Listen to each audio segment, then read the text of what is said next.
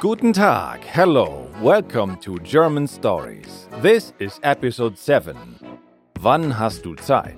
When do you have time? I am your host, Christian. Last time, Paul learned that his friend is hunting notorious thieves. Let's see how our story continues today. This is where we will also be learning how to make an appointment and the first part of the alphabet. We will also get to know the declarative sentence and these verb conjugations for er, sie, es, he, she, it. Kommt, wohnt, and arbeitet.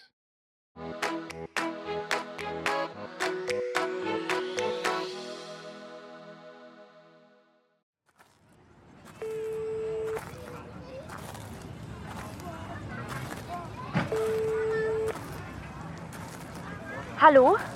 Hallo Anna. Hi Paul. Alles klar? Ja, hast du Zeit? Was möchtest du machen? Kaffee trinken. Kannst du morgen?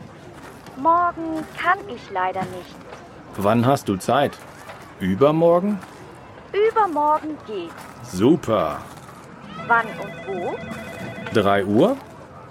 Kaffee Alfredo? Anna, okay, tschüss, bis dann. Was machst du eigentlich morgen? Ich treffe Mei Li. Wir gehen einkaufen. Anna! Ja, ich komme. Tschüss, Paul.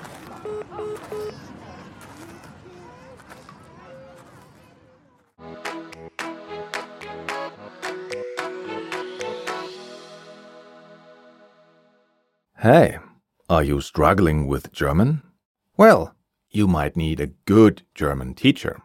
I, for my part, I've been teaching German for many years. I can teach you too in my video classroom. It's a one to one private class. I can teach Learn German with Stories classes, or Business German, or exam preparation for your Goethe certification, or just a conversation lesson. Check out my link chris-german.setmore.com. The link is also in the show notes below. And now let's repeat the dialogue. Please speak after me. Hello? Hello? Hello, Anna. Hello Anna. Hi Paul, alles klar? Hi Paul, is everything all right? Ja, hast du Zeit?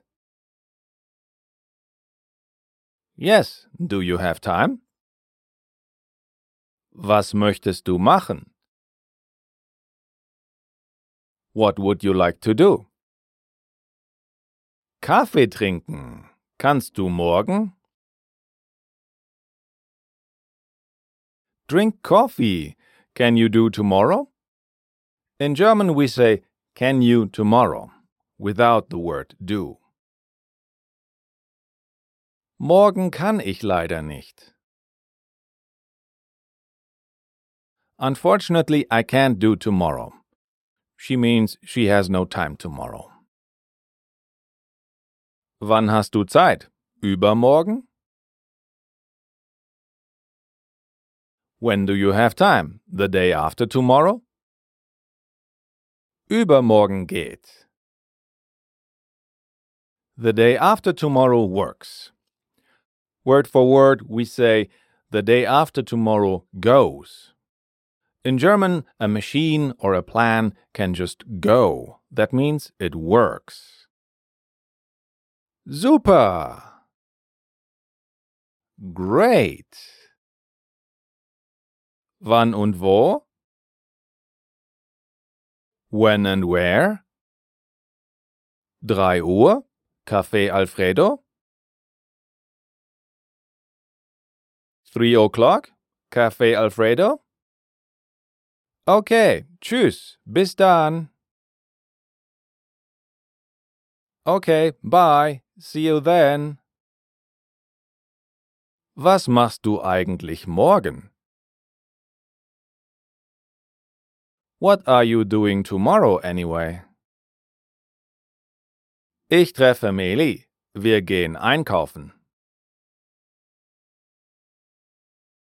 I'm meeting Meili. We go shopping. Ja, ich komme. Tschüss, Paul.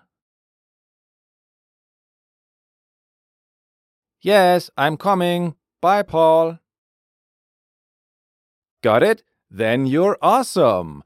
We highly recommend you to go back to the beginning and listen again to a slightly jealous Paul arranging to meet his friend Anna for a coffee.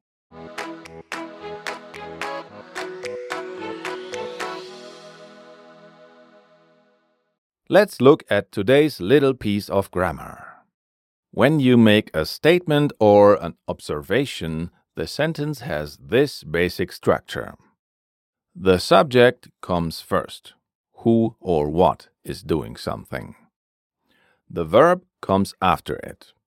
What are they doing? Then comes the rest of the sentence. When, where, what, etc. For example, wir gehen einkaufen. Wir, subject. Gehen, verb, and einkaufen is the rest of the sentence. And just like in English, the sentence ends with a period. The first word is capital, the voice is lowered towards the end, and the verb comes after the subject. Remember, this structure is only used for statements and observations, not for questions. Now, let's go over to the verb conjugations for er, sie, and es. We complete all singular verb forms in our list of regular verbs, namely for the verbs come, live, and work, with the pronouns I, you, and he or she or it. The first one is kommen, to come. Ich komme, du kommst, and this is the new one. Er or sie or es kommt he or she or it comes. We heard this in episode 1 when Paul said, Igor, er kommt aus Russland. We also heard it in episode 4 when he said, Das ist Mei sie kommt aus China. The second verb in the previous lessons was always wohnen, to live. Ich wohne, du wohnst, and the new one, er or sie or es wohnt. And the last one has always been arbeiten, to work. Ich arbeite, du arbeitest, and now this is new. Er, sie, es arbeitet. So, with er, sie, and es, we add the ending t to a verb. Except if it would result in strange things like arbeit with a double t. In these cases, we add an extra e, so the regular verb ending becomes et.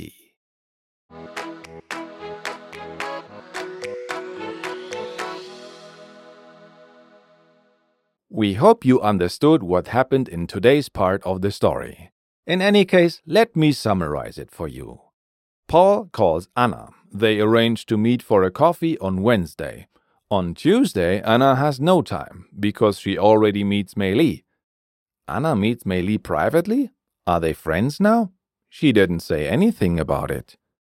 Well, our slightly jealous Paul will soon find out.